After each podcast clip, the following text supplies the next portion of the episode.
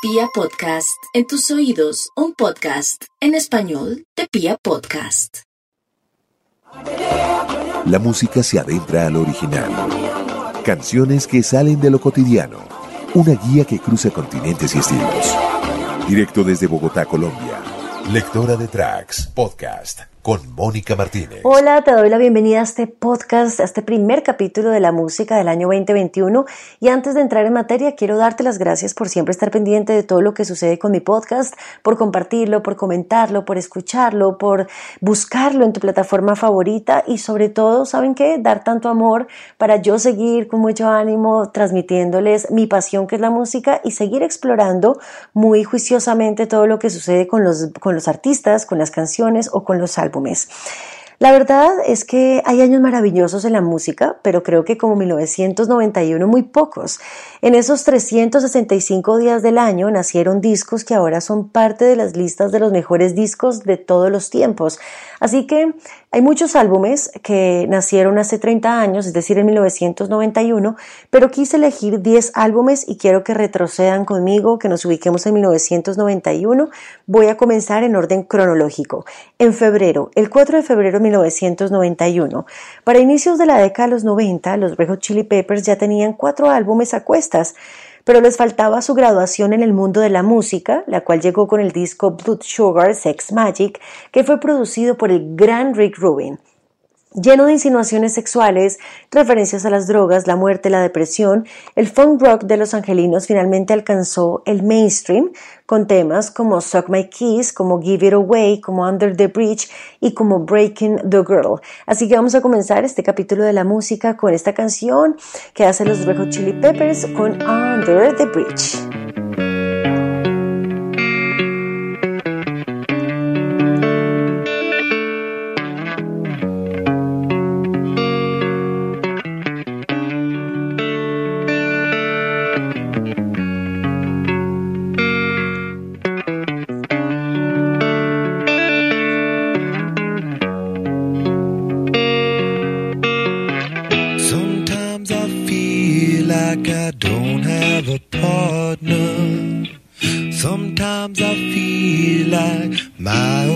friend is the city I live in.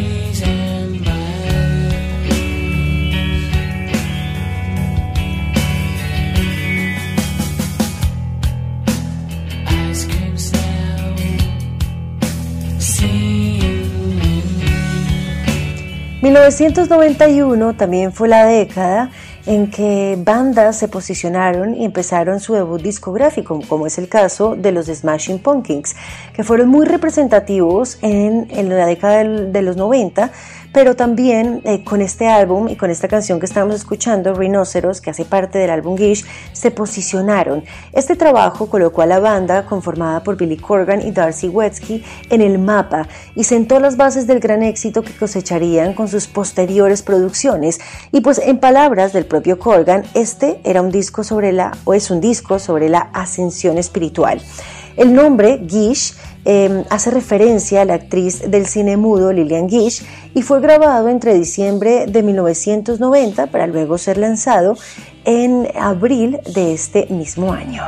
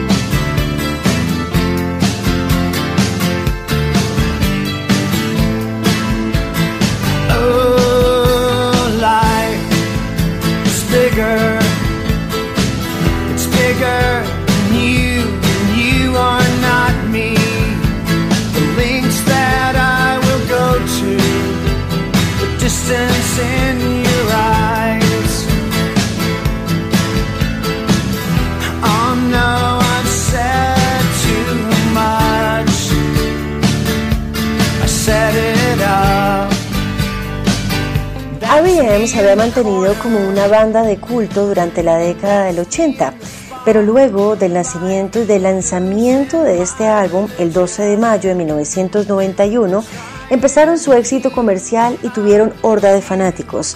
Ellos producieron y publicaron Out of Time y puede que no escuchemos o no sepamos mucho de la banda, pero todo el mundo, casi todo el mundo, ha escuchado Losing My Religion. Esta canción fue la que catapultó al grupo a la fama internacional y aumentó, obviamente, considerablemente su base de seguidores. Les recomiendo, hablando de R.E.M. y de esta canción en especial, la serie que dan en Netflix llamada Song Explored, en donde la primera temporada sale esta banda y cuentan la historia con mucho detalle, así que seguro les va a gustar y además van a poder profundizar un poco más a ver la historia que hay detrás de Losing My Religion.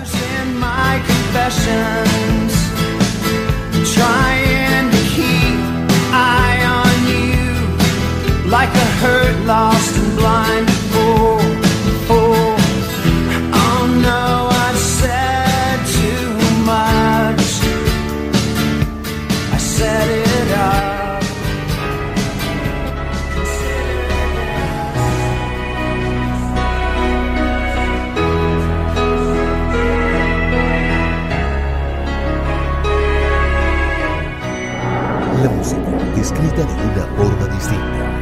distinta. Lectora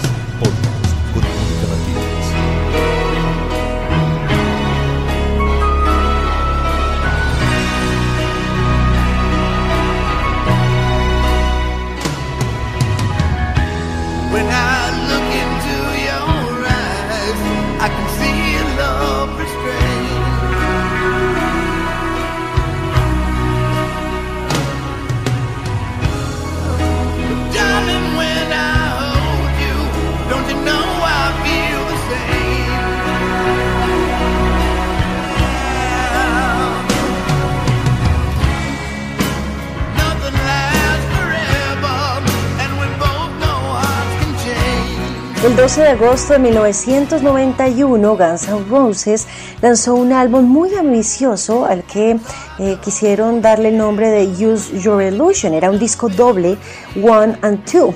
Pues este trabajo tiene temas que inmortalizaron a la banda en lo más alto del Olimpo del rock, aunque también contiene bastantes cosas no tan relevantes, pero Axel Rose no quiso eliminar.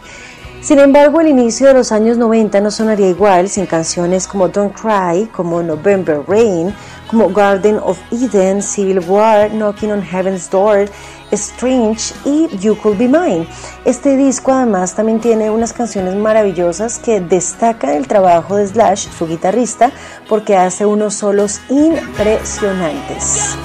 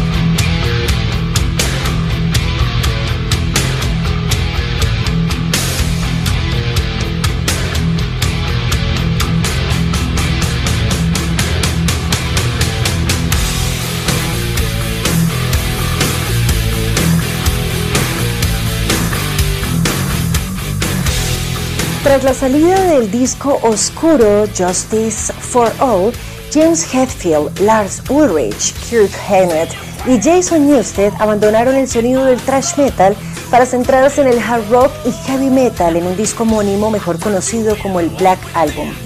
La banda perdió a varios fanáticos radicales por este giro, por supuesto, pero ganó millones de nuevos seguidores al apostar por un sonido más asequible.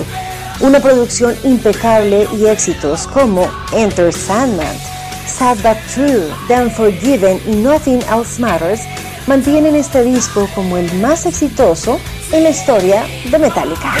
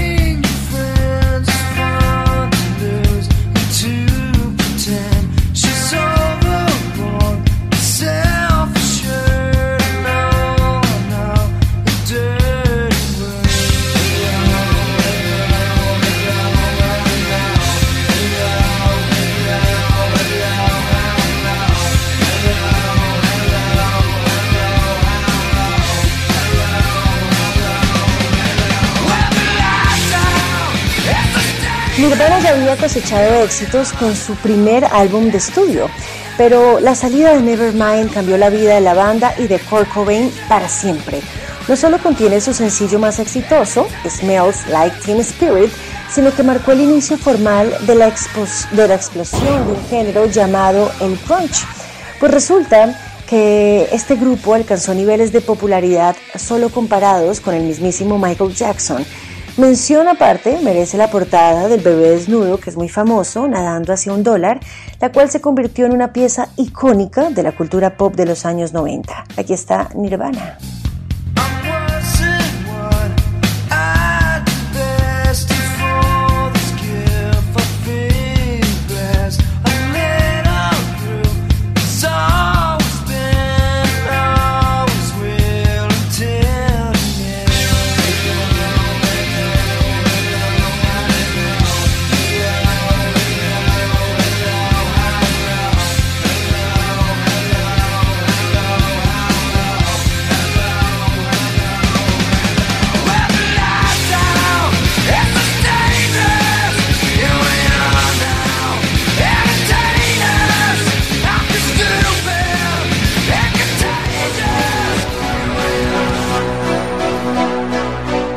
La música escrita de una forma distinta.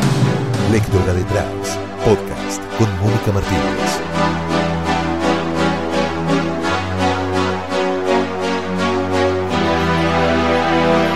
Empty spaces, what are we living for? Abandoned places, I guess we know the score. On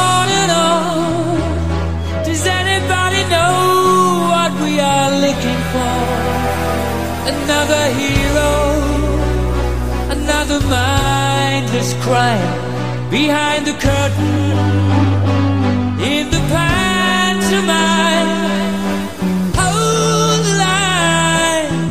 Does anybody want to take it anymore? The show must go on. 1991 también fue un año triste para la música, pues en este año eh, las personas fanáticas de la música vieron cómo Freddie Mercury había dejado este plano material para regresar al mundo en donde están los grandes músicos en el cielo. Nueve meses antes de la dolorosa partida, pues Queen había publicado el disco Innuendo. Esta producción contiene la poderosa canción que estamos escuchando de fondo llamada The Show Must Go On y en esta pieza Mercury prácticamente ya está consumido por el SIDA, pero brinda su última gran actuación en el estudio con una voz llena de fuerza, melancolía y la verdad es que más que una canción es un documental para la música.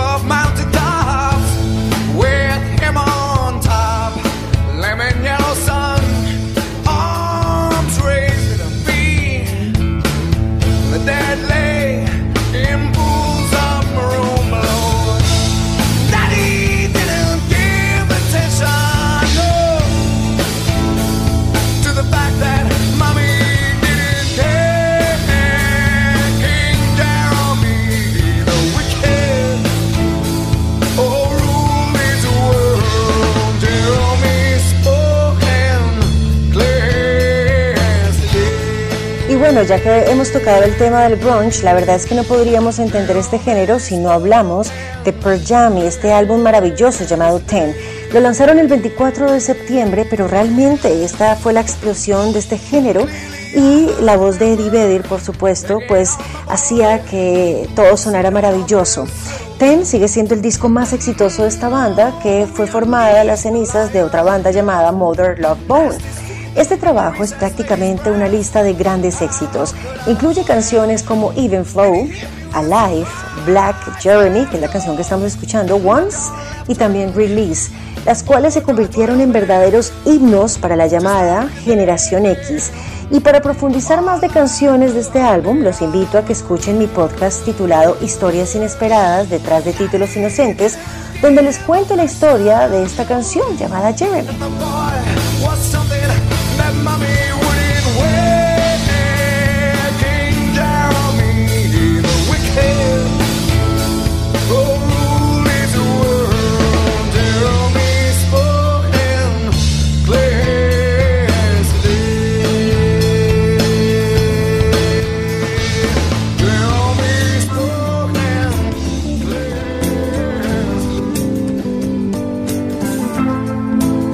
Getting better?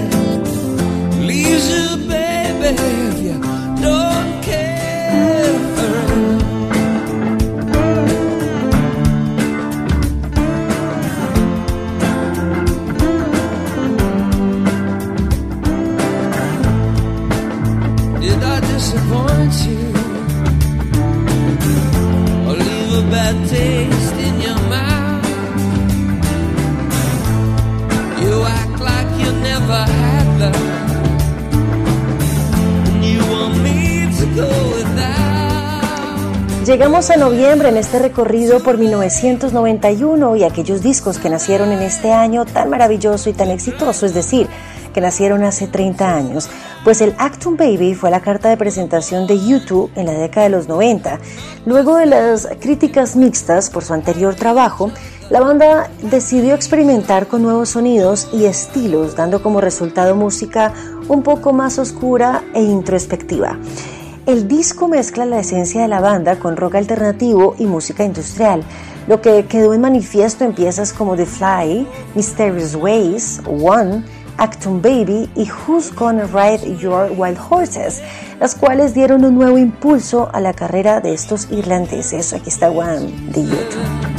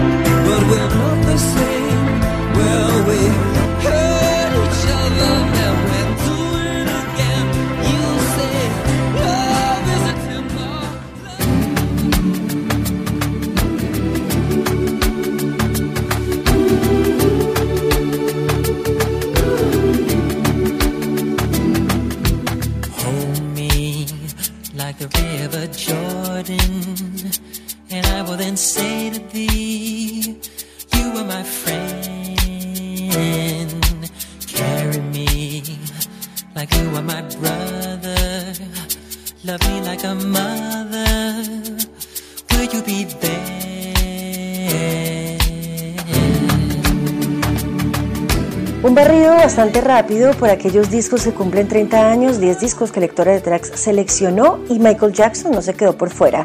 Porque si hablamos de pop de inicios de los 90 es imposible no mencionar al rey de este género, que es Michael Jackson.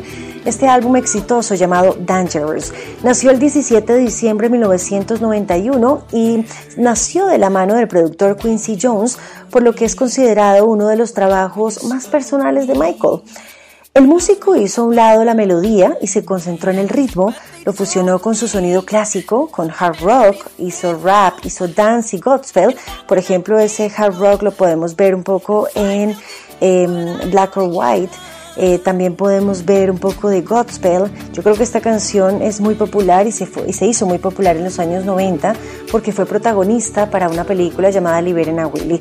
Espero que les haya gustado este recorrido por algunos eh, discos que cumplen 30 años y pueden em, también comentarme en arroba Moni Martínez en Twitter o en Instagram qué otros álbumes que ustedes amen que se me haya quedado por fuera del listado quisieran que incluyamos, puede ser en una segunda parte, pero lo que sí quiero que estén seguros es que vamos a hacer bastantes em, regresos al pasado con la música para recordar cuáles son los álbumes que están de cumpleaños. Gracias por estar en este capítulo de la música nuevamente, vivo agradecida con ustedes porque hacen que cada vez quiera explorar muchas más canciones y pueda explorar muchas más historias detrás de la música. Los vemos en un próximo capítulo. Les mando un abrazo gigante. Chao.